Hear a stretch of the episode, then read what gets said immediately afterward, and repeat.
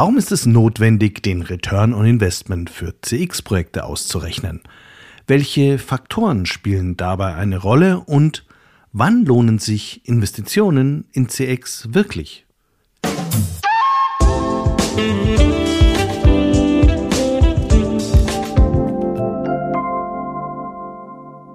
Hallo und herzlich willkommen bei CX Talks. Mein Name ist Peter Pirner und ich freue mich sehr, dass du es heute wissen willst. Denn eine der wichtigsten Fragen im CX-Management ist die nach dem, was bringt's uns?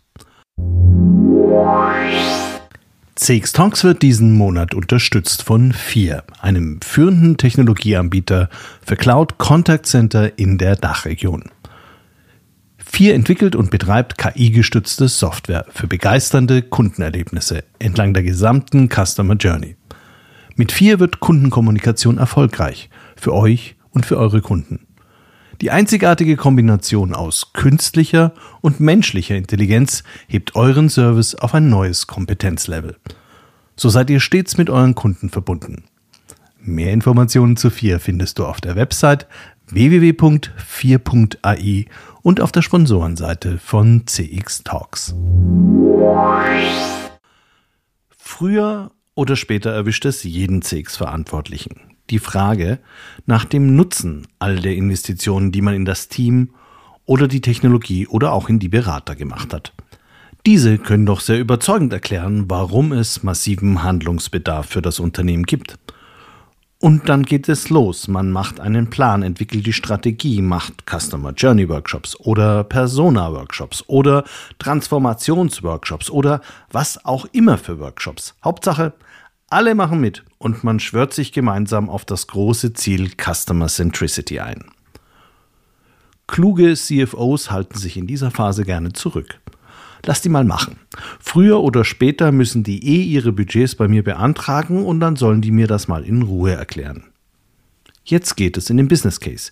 Jeder gute Technologieanbieter bietet hier uneigennützig seine Unterstützung an. Das wäre ja gelacht, wenn man nicht eine rekordverdächtige Amortisation des gerne auch sechs- bis siebenstelligen Projektvolumens nachweisen könnte. Es werden Annahmen getroffen, Beispiele aus jeder Menge Marketingpräsentationen gezogen und irgendwie ist es eigentlich immer sinnvoll und lohnend, genau jetzt mit Schmackes einzusteigen. Zu konservative Annahmen halten unnötig auf. Und wer will schon als Bremser dastehen? Und überhaupt in zwei Jahren kräht doch kein Hahn mehr danach. Und das ist dann der Augenblick, wo es gefährlich wird. Für das Unternehmen und noch viel mehr für den Verantwortlichen für Customer Experience Management im Haus. Denn in zwei bis drei Jahren muss im Zweifel er den Kopf hinhalten, wenn alles nicht ganz so läuft wie gewünscht. Wenn es immer noch Kunden gibt, die unzufrieden sind, wenn die Organisation nicht mitzieht, weil sie nicht ausreichend motiviert ist, was bringt dann das Ganze? Und sollten wir nicht einfach die nächste Sau durchs Dorf treiben? Der CFO schaut zwar böse, lehnt sich aber lächelnd zurück. Hat, schon, hat er schon so kommen sehen und die Verantwortlichen haben sich bestimmt wie immer schlecht vorbereitet fürs Kreuzverhör. Spätestens jetzt ist der Zeitpunkt gekommen, dass man sich sehr ernsthaft mit einer ROI-Rechnung auseinandersetzen muss. Sonst verliert man den Transformationsdruck, das Budget fürs nächste Jahr und, viel schlimmer noch, das Vertrauen des CFOs. Das teuer erworbene Technologiewunder endet dann als Investitionsruine, weil keiner an die Folgeinvestitionen und den Organisationsentwicklungsprozess gedacht hat und was das alles kosten kann. Da wäre es schon sehr hilfreich gewesen, wenn man zu Beginn realistische Annahmen mit allen Beteiligten verabschiedet gehabt hätte, regelmäßig über Veränderungen dieser Annahmen kommuniziert und stets Auskunft hätte geben können, ob man investitionstechnisch noch auf Kurs liegt. In vielen Fällen hat man aber bereits zu Beginn des Projekts hier ungenau gearbeitet. Dann die Sache lässig schleifen lassen und jetzt steht man da. Das muss nicht sein, deshalb die heutige Folge. Mein heutiger Gast Matthias Kraus hat das alles schon erlebt. Er musste als CX-Manager bei E.ON für seine Arbeit den Return on Investment nachweisen. Und heute ist er als Verantwortlicher für das CX-Geschäft bei Ipsos, einem der größten globalen Marktforschungsunternehmen, regelmäßig in Diskussionen mit Kunden, die ebenfalls einen Beleg für die Sinnhaftigkeit notwendiger Investitionen benötigen. Sachkunde mit einer gehörigen Portion Eigenerfahrung sind schon mal prima Zutaten für diese Folge.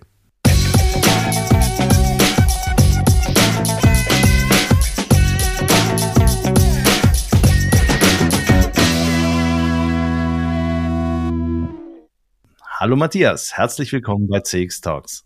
Hallo Peter. Matthias, du hast ja schon eine ganze Reihe an unterschiedlichen Karrierestationen im Themenfeld CX in deiner Vita. Und du bist auch einer der eher seltener anzutreffenden Menschen, die von einer verantwortlichen CX-Rolle bei einem Unternehmen zurück zu einem Berater gewechselt sind. Warum hat sich das bei dir so entwickelt? Hattest du einen Plan oder hast du da ganz gezielte Karriereschritte im Auge gehabt? Tja, Plan an der Stelle, Peter, jetzt weniger getrieben aus den Karriereschritten heraus, sondern eher aus dem Thema Begeisterung fürs Thema Kunde. Äh, wenn sich da was durchgezogen hat, dann ist es eben genau das. Äh, und das aus verschiedenen Perspektiven. Ganz äh, zu Beginn äh, meiner Karriere bei IBM SPSS äh, war ich Predictive Analytics Solution Architect, also habe mich sehr viel mit Analysen, Technologien in diesem ganzen Umfeld Customer Analytics beschäftigt ähm, später dann äh, auf der strategischen Beraterseite bei McKinsey, äh, wo es eben auch viel um Customer Analytics-Themen, Customer Research-Themen ging, ähm, das auch aus einer eher Beratungsperspektive äh, heraus betrachtet.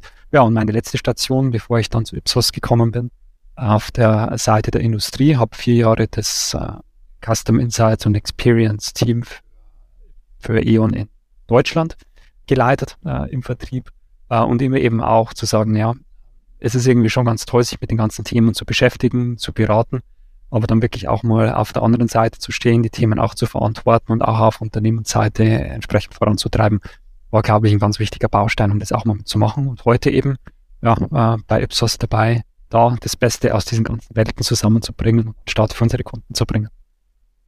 In unserem heutigen Gespräch wollen wir uns ja mit dem Thema Return on Investment beschäftigen, konkret dem Return on CX Investment. Wie wichtig ist denn diese Fragestellung aus deiner Sicht in der Praxis generell? In der Praxis kommt es ja am Ende darauf an, das Budget, das ich zur Verfügung habe, maximal optimal einzusetzen, so zu allokieren, dass am meisten dabei kommt. Das habe ich in verschiedenen Fragestellungen, nicht nur beim Thema CX, das habe ich auch in der Marketingoptimierung, Marketing Spends in vielen verschiedenen Bereichen.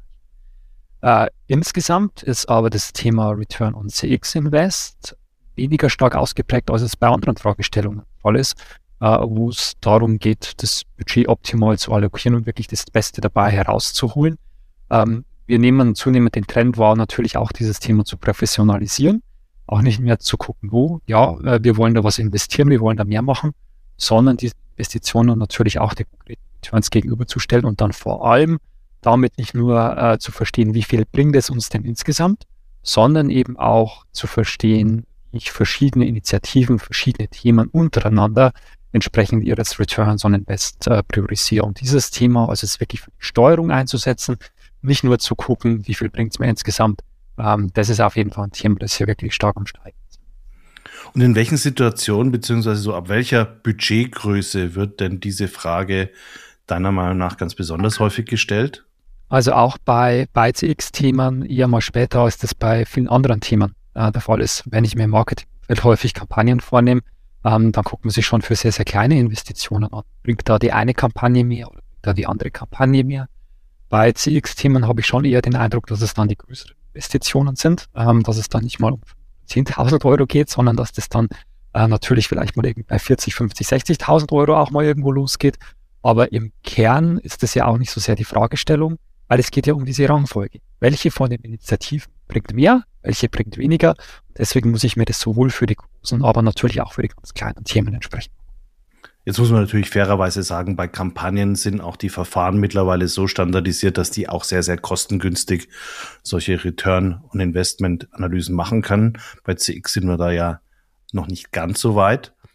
Aber wenn wir uns da mal genauer mit dem Phänomen Return on Customer Experience Investment beschäftigen, äh, kann man sich ja schon so einzelne Stellen vorstellen, wo der Hebel, wo man Hebel ansetzen kann.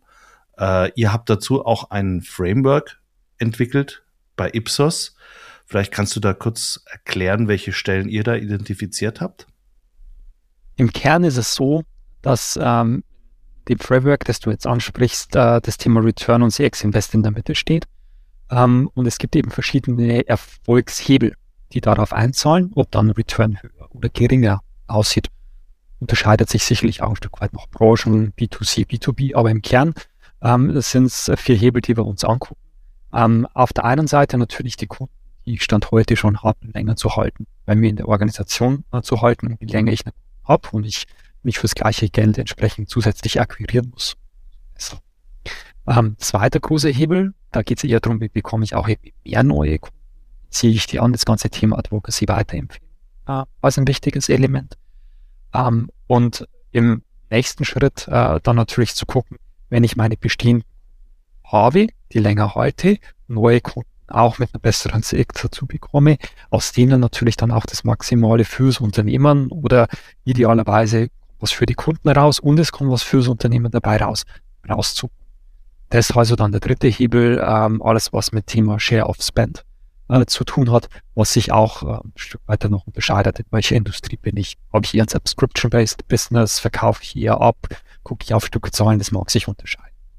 Und dann haben wir noch einen vierten Hebel häufig mit dabei, der gerade bei Custom Experience Themen, viel Begeisterung und positiven Dinge im Leben gibt, nicht so sehr im Zentrum steht, ist aber trotzdem das Thema Cost to Serve, weil wir eben einfach wissen, Prozesskosten, ähm, bin ich in der Lage, durch eine bessere Custom Experience auch dafür zu sorgen, dass ich weniger Friktion äh, in der Beziehung zu meiner dass Dinge besser durchlaufen, weil ich in der Lage bin, dafür zu sorgen, dass Kunden selten im Callcenter, weil sie einen Prozess verstanden haben. Aber diese vier Hebel, Advocacy, Retention, Cost to Serve und Share of Spend, äh, sind die vier, die wir uns da typischerweise ansehen. Gibt es da einen Hebel, wo du sagst, das ist der, wo man normalerweise den größten Hebel habt? Oder ist es so die, immer noch die klassische Beratersituation, kommt halt drauf an? Ja, kommt drauf an, würde ich nicht sagen. Äh, was, was traditionell sicherlich sehr stark ist, und das sehen wir auch insgesamt, wenn wir uns mit Custom Experience Thema beschäftigen, alles was mit Loyalität im Sinne von, halte ich besser, mache ich glücklich, dass die da bleiben, das ist häufig schon ein sehr, sehr wichtiger erster Ansatzpunkt. Ähm, jetzt hast du aber in deiner Frage gerade formuliert, was ist sozusagen der größte Hebel, der wichtigste Hebel? Und es hat zwei Komponenten. Das eine ist, womit habe ich langfristig den stärksten Impact? Und da kann sowas wie eine längere Riesenimpact haben, zahlt sich aber möglicherweise erst in zwei, drei, vier Jahren aus, je nachdem, welches Geschäftsmodell ich habe, wie meine Vertragsbeziehungen aussehen. Ist also nicht notwendigerweise der Hebel, den ich am schnellsten in meinen Zahlen sehe. Was wir da insbesondere in den letzten ein, zwei Jahren gesehen haben, Veränderungen bei Prozesskosten, kann ich häufig sehr viel schneller, sehr viel besser in den Zahlen sehen, haben vielleicht nicht die riesen Hebel, aber wenn es darum geht, sich dafür zu entscheiden, dass auch Geld zurückkommt, auch durchaus eine wichtige Option damit draufzusetzen. Ich weiß jetzt, dass viele Customer Experience Manager den Podcast anhören. Deshalb bin ich jetzt auch scharf drauf, das noch ein bisschen konkreter zu machen. Wenn ich jetzt die Aufgabe habe, den ROI einer Investition anzusetzen, brauche ich da immer die Hilfe von weiteren Fachabteilungen oder kann ich das zunächst mal auch als CX-Manager allein machen? Für den Start ins Thema rein kann ich sicherlich auch als CX-Manager allein starten. Es hat was damit zu tun, wie granular, wie valide sind meine Daten und bin ich in der Lage, damit wirklich durch die Organisation zu ähm, häufig kann man so erste Analysen fürs Thema Return on Custom Experience Invest, ich sage mal, fast auf den Bierdeckel rechnen. Äh, vielleicht reicht das auch schon mal der erste Blick in den Geschäftsbericht, äh, in die Profitmargen, in durchschnittliche Haltedauern beim Kunden, Gefühl dafür zu bekommen, was ist denn so ein Kunde eigentlich wert und was darf ich auf der anderen Seite dafür investieren. Also der Startpunkt, das kann relativ einfach sein. Wenn ich aber das Thema natürlich versuche, durch die Organisation zu treiben, da Leute dahinter zu bringen, ich will auch äh, andere in der Organisation davon überzeugen, mitnehmen, darauf einzustellen, was sind die richtigen Investitionen, die wir reingehen sollten, dann sollte ich es entsprechend idealerweise auch mit den äh, validen Zahlen, mit den validen Daten aus dem Controlling, aus den Finanzen machen. Ähm, und das gehört sich da an der Stelle mit dazu. Häufig ist auch so ein Thema äh, CEO-Attention, braucht man den äh, Support vom Top-Management. Das würde ich aber an der Stelle sogar eins zurücksetzen und würde sagen, naja, äh, gerade beim Thema Return on Custom Experience Invest, äh, wenn ich gute Rechnung bei dem Thema habe, ähm, dann ist vielleicht sogar der CFO der wichtigere als der CEO an der Stelle. Beim ROI geht es dann ja zunächst mal um die Investitionskosten, die gedeckt werden müssen. Und was sind aus deiner Sicht so typische Größenordnungen bei Investitionen, die du dann für die ROI-Analysen berücksichtigen würdest? Welche Kostenblöcke zum Beispiel sind da drin oder was? Also um, um es jetzt auch mal konkreter, ja. konkreter an der Stelle nochmal zu formulieren äh, wenn ich so eine ROI-Analyse mache, dann, dann muss natürlich alles an Kosten rein, was ich in die Kosten rein. Egal, ob ich jetzt irgendwie externe Kosten für Technologie habe, ob ich, äh, ob ich die äh, Kapazitäten für gesteigerten Aufwand in meinem Callcenter habe, das heißt einfach eine FTE, das ist sicherlich mal der einfachste Ansatz. Das Wichtige ist aber dabei, eben auch jetzt wieder zu kommen, nicht von einem oh, das ist eine große Investition und dafür mache ich eine Return on CX Investor-Initiative, sondern ich muss das Thema umdrehen. Ich muss sagen, was steckt da an Potenzial drinnen? Was sind denn die Initiativen in meiner Organisation, die aufs Thema Kunde einzahlen? Das sind sowohl große, das sind aber auch kleine. Und dieses Thema Roxy jetzt weniger klein scharf zu verwenden, auf 100 Euro genau abzuschätzen, vielleicht was der Impact ist, sondern der erste Schritt äh, ist es eben einfach mal verschiedene Maßnahmen entsprechend ihres Return on CX Invest untereinander zu priorisieren. Sehe ich schon sehr deutlich, auch wenn vielleicht im ersten Schritt meine Rechnung nicht so toll gewesen ist. Oh, das ist aber ein Thema, das hat richtig Impact, das hat richtig Wumms, da gehen wir auf jeden Fall drauf, das muss es sein. Da habe ich eher ein kleineres Thema, da macht es nicht so viel. Also insofern schon äh, alle, alle Themen, die äh, sich signifikant auf mal mindestens irgendwie zwei, drei, vier Prozent von meinem Stamm auswirken, wirklich rauszunehmen, äh, durchzurechnen und zu gucken, was, was macht das mit den Kunden.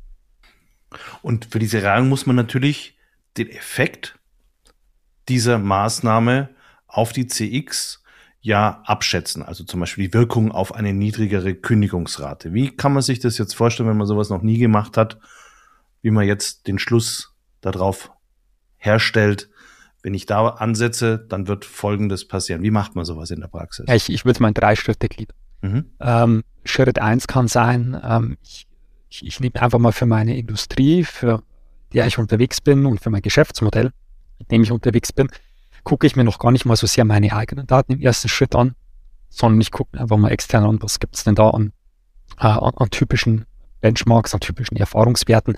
Äh, wie viel häufiger äh, kündigt mir denn ein äh, Detraktor im Verhältnis zu einem ähm, Promotor? Äh, und bin dort also erstmal in der Lage, eine grundsätzliche Einordnung von dem möglichen Return abzuschätzen, weil ich dann weiß, was habe ich da an Luft drinnen, wenn ich zehn Prozent von meinen Detraktoren beispielsweise zu passiven oder zu Promotoren.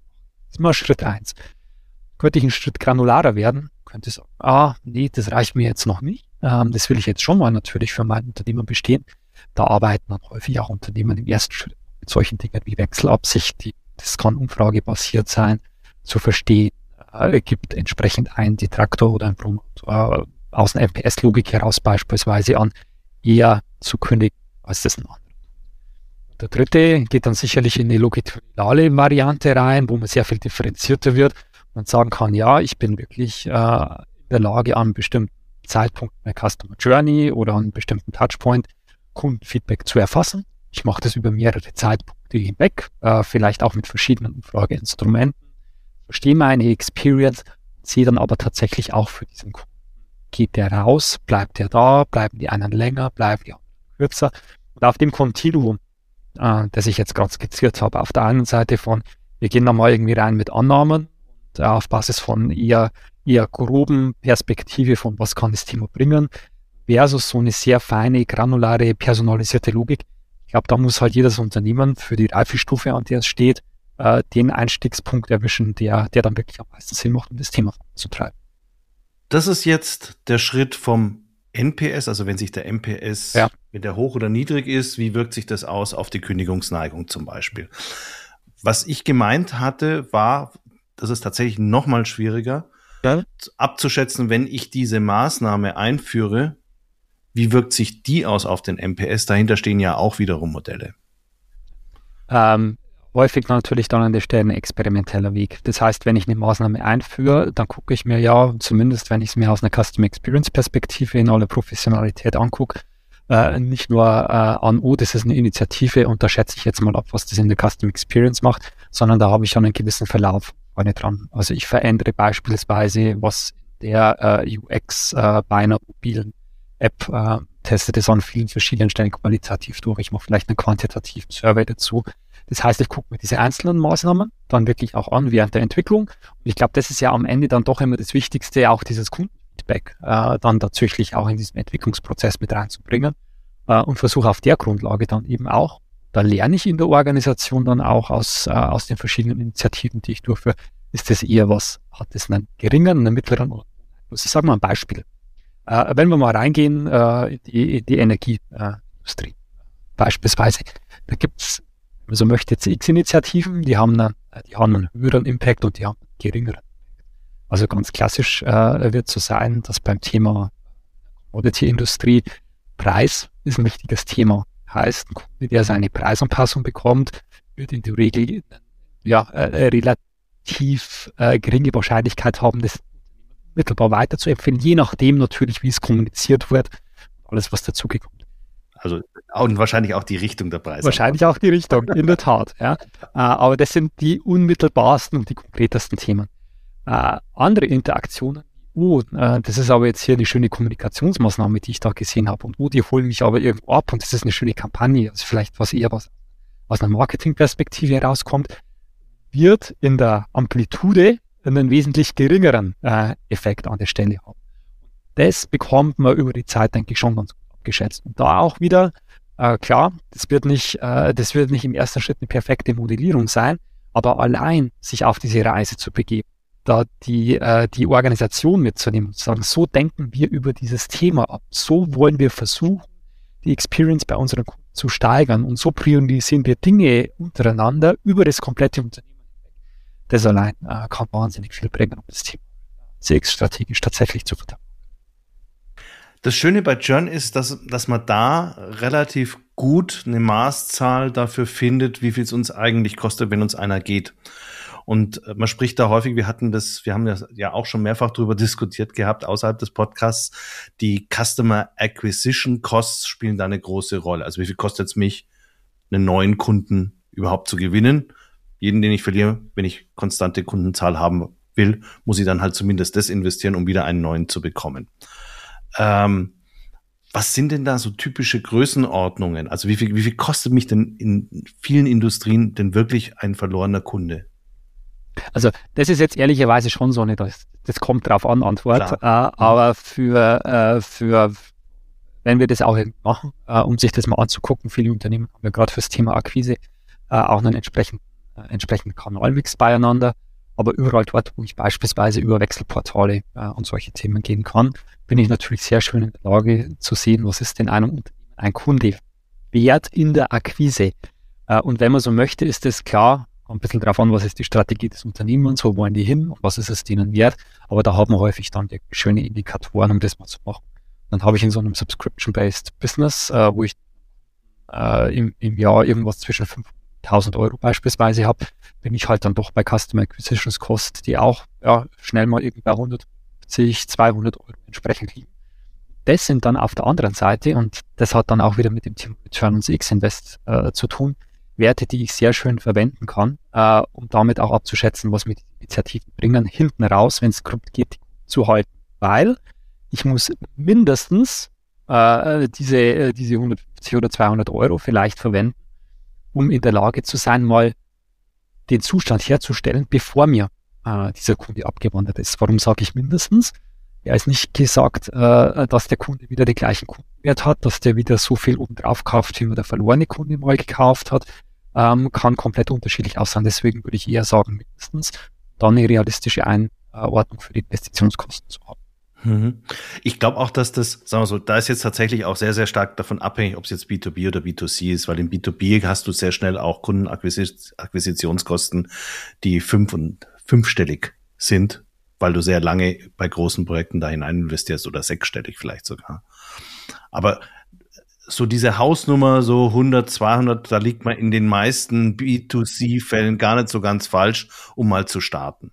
Ja, wie gesagt, also ich muss es halt, ich muss es kalibrieren an, äh, an, an dem Geschäft, mit das ich mit diesem mache. Also ich muss mir irgendwie einfach angucken. Das aber auch wieder auf einer, auf einer, im ersten Schritt vielleicht auch einfach, was, was mache ich denn mit diesem Kunden? Jetzt nicht bis in alle Ewigkeit, aber vielleicht für einen realistischen Zeitraum von zwei oder drei Jahren. Ähm, geschätzt, äh, geschätzt entsprechenden Umsatz. Ähm, und dann fange ich halt dann auch einmal irgendwie an mit dem Umsatz und einer angenommenen Profitmarge, wenn ich nicht in der Lage bin, da direkt meine kompletten Kosten äh, zu, zu schlüsseln. Und wenn ich weiß, ich habe eine Profitmarge von zehn Prozent, dann arbeite ich einfach im ersten Schritt mal damit und habe eine Einordnung dessen, was mir dieser Kunde wert ist über einen Zeitraum von drei Jahren. Dann bin ich genau in der Logik. Und jetzt sind wir genau schon beim nächsten Konzept, das auch immer ganz, also gerade bei der ROI-Berechnung im CX-Bereich ja sehr wichtig ist, der Kundenwert. Du hast es ja gerade schon gesagt, wenn ich in der einfachsten Form ist es, ich nehme meine Profitabilität mal den um, geschätzten Umsätzen und die Verweildauer des Kunden.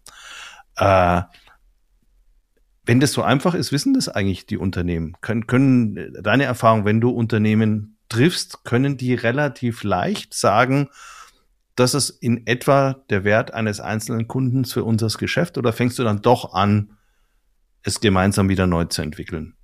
In der Regel ist es so, dass, also eine grundsätzliche Einordnung oder so das Verständnis, ähm, das, das, ich jetzt eben auch dargestellt hatte, das ist natürlich schon bei vielen Unternehmen da. Ich meine, das ist, wo sich die Unternehmen unterscheiden, das ist eher im, im Mut, in der Art und Weise, wie sie damit umgehen äh, und ob sie sagen, okay, wir wissen es jetzt zwar noch nicht genauer und es ist vielleicht eine grobe Einordnung, weil wir diese Kosten gar nicht so personalisiert, kundenindividuell exaktens äh, zuschlüsseln können, aber solche groben Entscheidungen, wie ist die eine Initiative wichtiger als die andere oder sind wir in der Lage für die Initiative nochmal deutlich mehr Geld in die Hand zu kommen, weil es wird mit großer Wahrscheinlichkeit zurückkommen.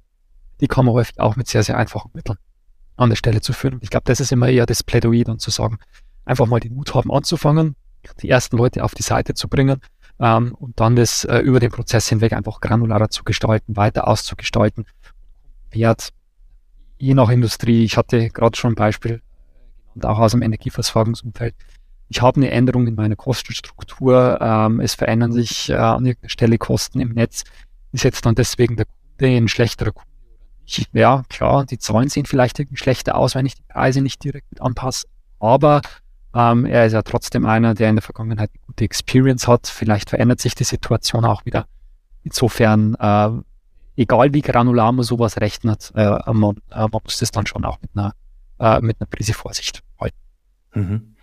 Ich persönlich habe ja auch immer ziemlich viel Wert drauf gelegt, zumindest zu versuchen, eine Annäherung zu finden, wie viel ist ein stark gebundener Kunde wert versus einer, der wenig gebunden ist, also mit einem hohen oder mit einem niedrigen MPS, auch um nochmal zu verdeutlichen, warum es sich denn lohnt, daran zu arbeiten, weil in der Regel kommt ja dann der Effekt, wenn du stark gebunden bist, kaufst du auch noch mehr, das heißt, du kriegst auch noch eine größere Share of Wallet und damit hast du höhere Umsätze und damit ist eigentlich der Wert dieser Kundengruppe normalerweise höher. Also das wäre jetzt zum Beispiel was, was mir eigentlich, das konnte man eigentlich immer relativ einfach dann auch verdeutlichen in den Kundendaten. Und das ist auch was, wo man auf, mit Sicherheit vernünftig nochmal eine weitere Informationsstufe mit einführen kann, glaube ich.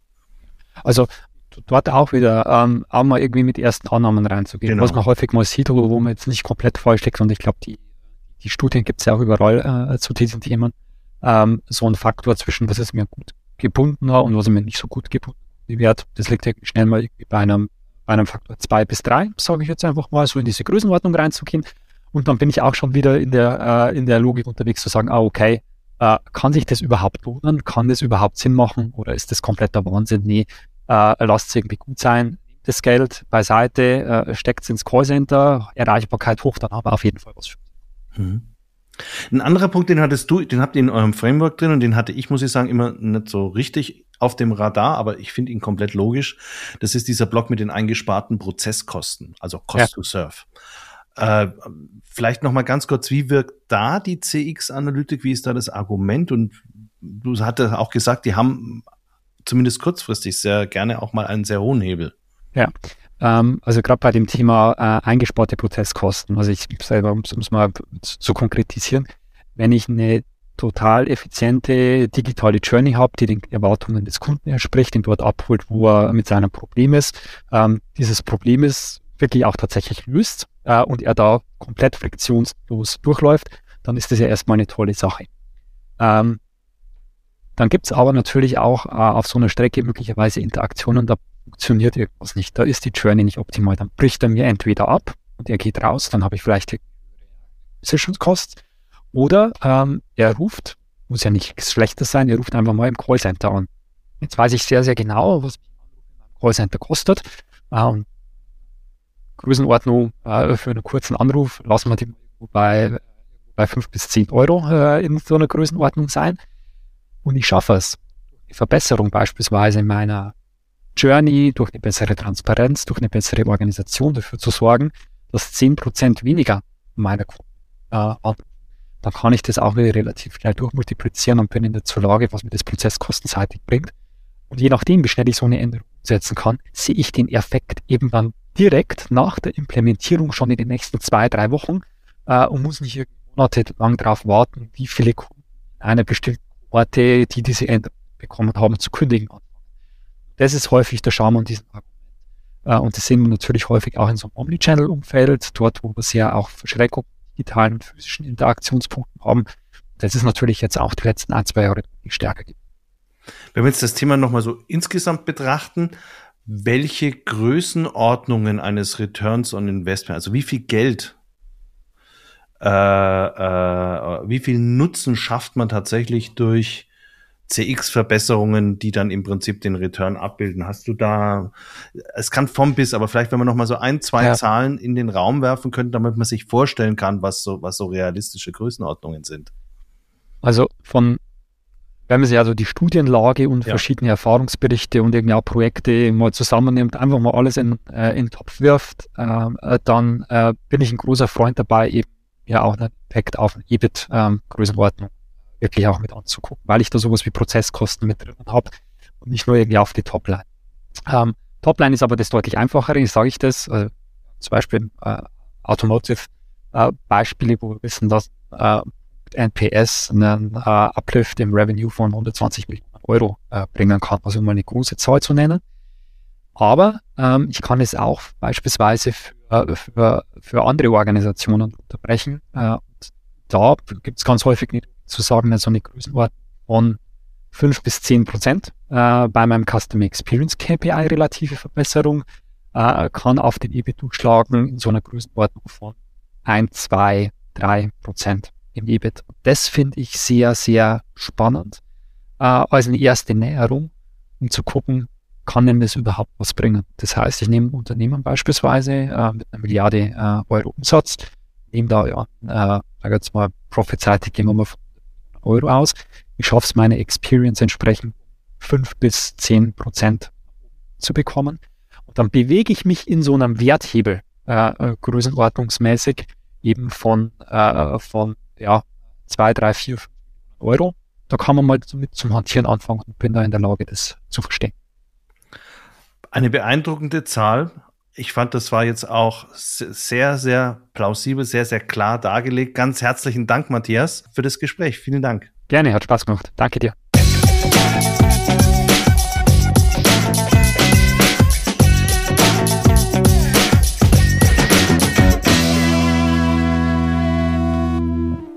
Das war Matthias Kraus, Leiter des deutschen CX-Geschäfts bei Ipsos und erfahrener ehemaliger Customer Experience Manager.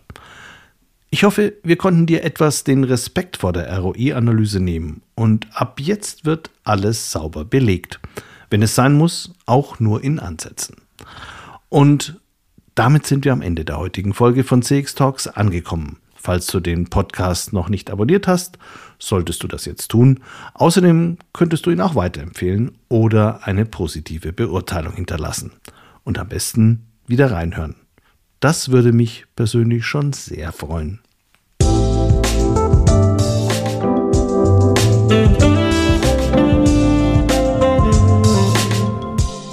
Das war CX Talks, der erfolgreichste deutschsprachige Podcast für Customer Experience Management.